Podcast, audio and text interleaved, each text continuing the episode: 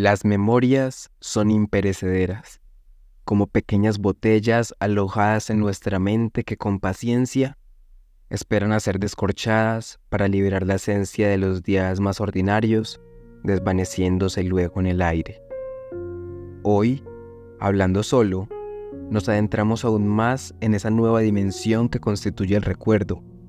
Nos acompaña Adriana Villegas, destacada escritora, columnista y docente de la Universidad de Manizales, autora de la novela El oído miope y del libro de cuentos El lugar de todos los muertos.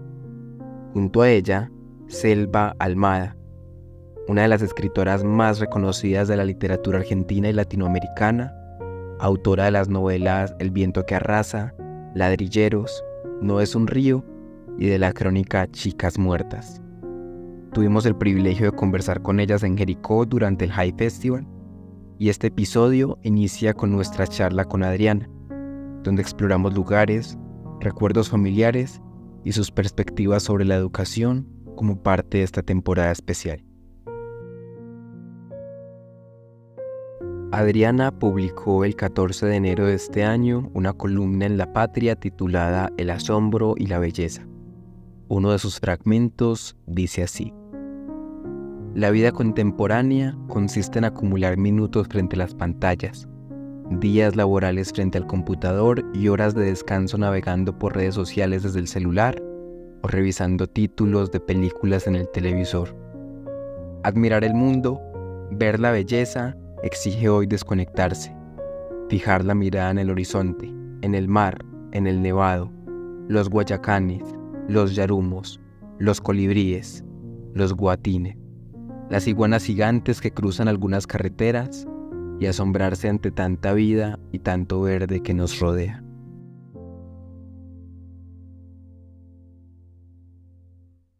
Me gusta el mar, o sea, como que pienso eh, de espacio físico, el mar. Mm, de época me gusta el presente, no tengo, eh, como investigadora me dedico mucho a estudiar el pasado eh, las mujeres escritoras de hace un siglo, pero, pero pienso que, que el presente es la mejor época que tenemos en muchas cosas, salud, en fin. Y eso sí, cualquier momento, pasado, futuro, lo que sea, eh, me gustaría estar con mi familia. Yo soy una persona muy familiar y puede ser el espacio más idílico, pero si estoy sola no me resulta tan atractivo. La historia de mi familia se partió el 30 de enero de 1996 que se suicidó mi hermano.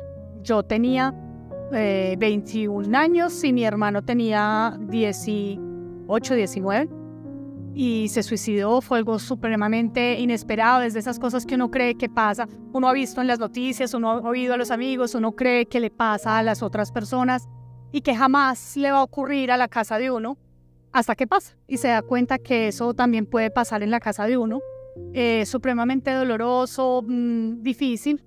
Y aunque ya han pasado muchos, muchos años, eh, pues ese es un recuerdo que está, que sé que nos va a acompañar a todos siempre. No somos una familia triste.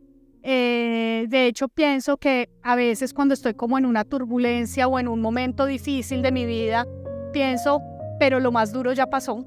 Entonces, ya no hay nada más, o sea, espero con mucha confianza en que nada de lo que venga en mi vida en el futuro va a ser más difícil que esos días. Entonces, eso me da mucha fuerza, digamos. Pero claramente, pues para mí, para mis hermanos, para mis papás, esa es una huella indeleble.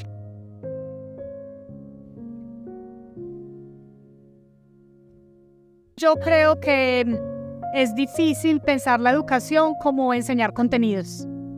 Em, yo creo que uno como profesor, me gusta pensar que uno despierta y estimula una curiosidad y, como que genera unas provocaciones en el estudiante eh, para que se inquiete por saber cosas que no sabía, que no se le había ocurrido leer o buscar. Pero el que se educa es uno, o sea, es el estudiante el que tiene que ir y leer, ir a investigar, ir. O sea, si el estudiante cree que por ir y oír una clase y después responder eficientemente un examen ya aprendió, pues ahí la educación fracasó. Entonces, yo creo en la educación como un acto profundamente emocional. emocional en el que uno eh, tiene una pasión y logra contagiar esa pasión. Y el estudiante llega a la clase de uno sin saber que eso que a uno lo emocionaba tanto también le iba a resultar, eh, no sé si gustando, pero al menos interesando, ¿cierto?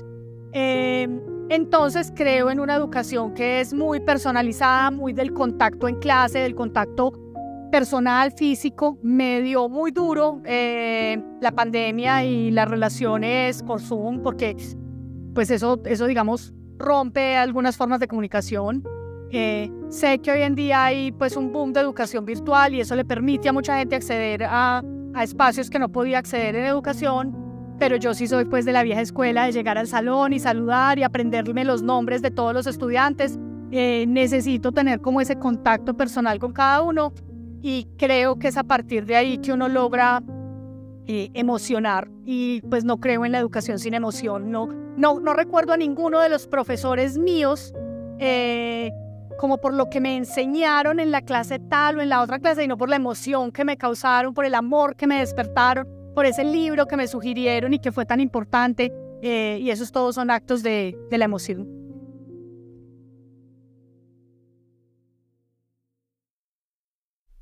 Ya en horas de la tarde sucedió nuestro encuentro con Selva Almada. Discutimos con ella sueños hipotéticos, recuerdos fugaces y poesía. Selva nos recitó unos versos del poema Principios de Febrero de Estela Figueroa. No, no me sostengas, no voy a caerme, solo se caen las estrellas fugaces y yo te dije, quiero permanecer. Bueno, creo que si naciera en un mundo diferente, me gustaría sí que mm, algo que me parecería muy divertido, porque siempre lo imagino mucho. Yo tengo, me gustan mucho los gatos. Tengo ahora dos gatos y una perra. Me gusta, o sea, me gustan los animales en general. Y siempre mm, hablo mucho con los animales y, fantaseo que me contestarían. Entonces, en un, en un mundo, si volvieran a ser en un mundo diferente, sería un mundo donde efectivamente los, los, animales pudieran hablar y pudiéramos tener conversaciones. Me parecería divertido.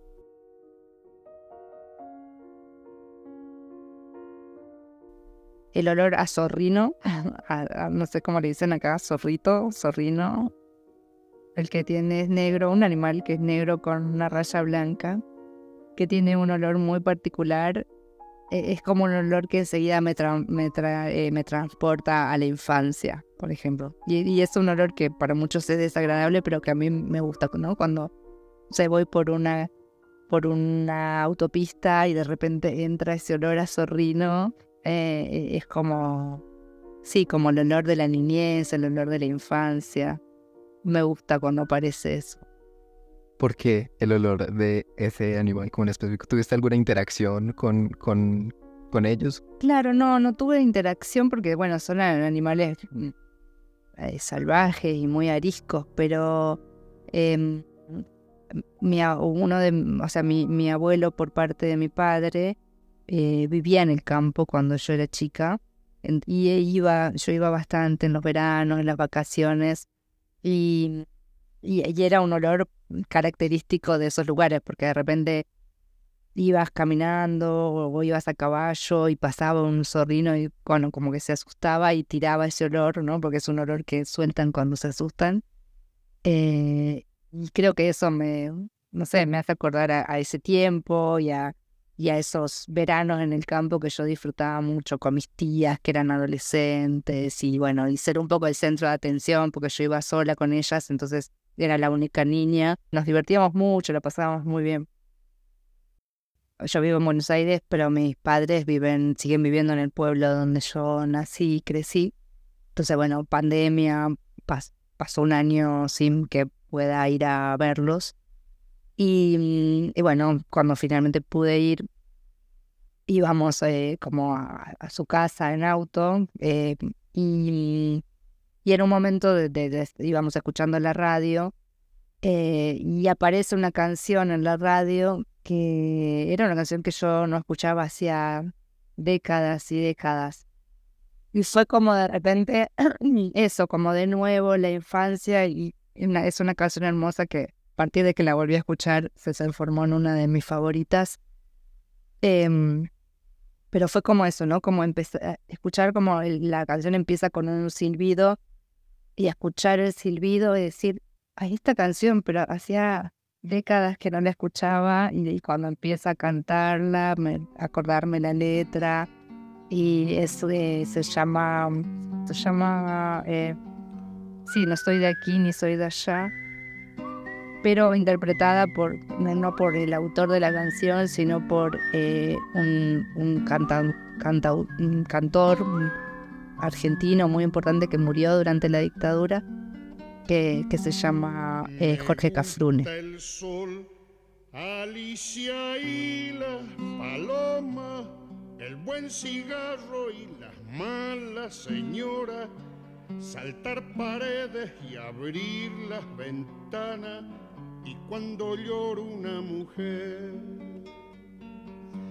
me gusta el vino tanto como las flores los conejos, pero no los tractores, y el pan casero y la voz de dolores, y el mar mojándome los pies.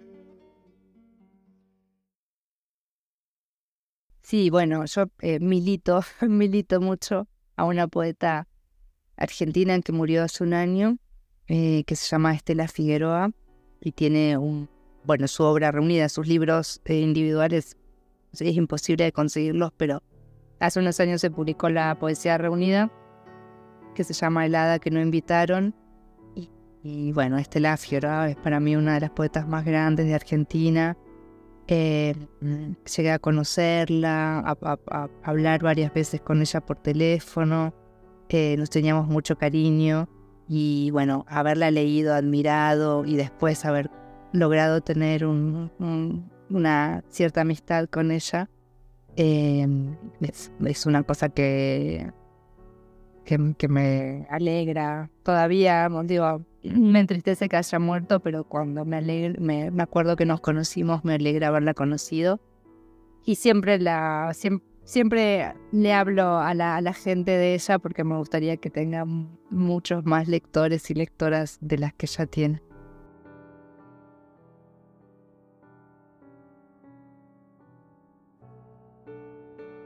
Terminemos este capítulo agradeciéndole a Adriana y a Selva por acompañarnos en este episodio especial y recitando un poema de Estela Figueroa.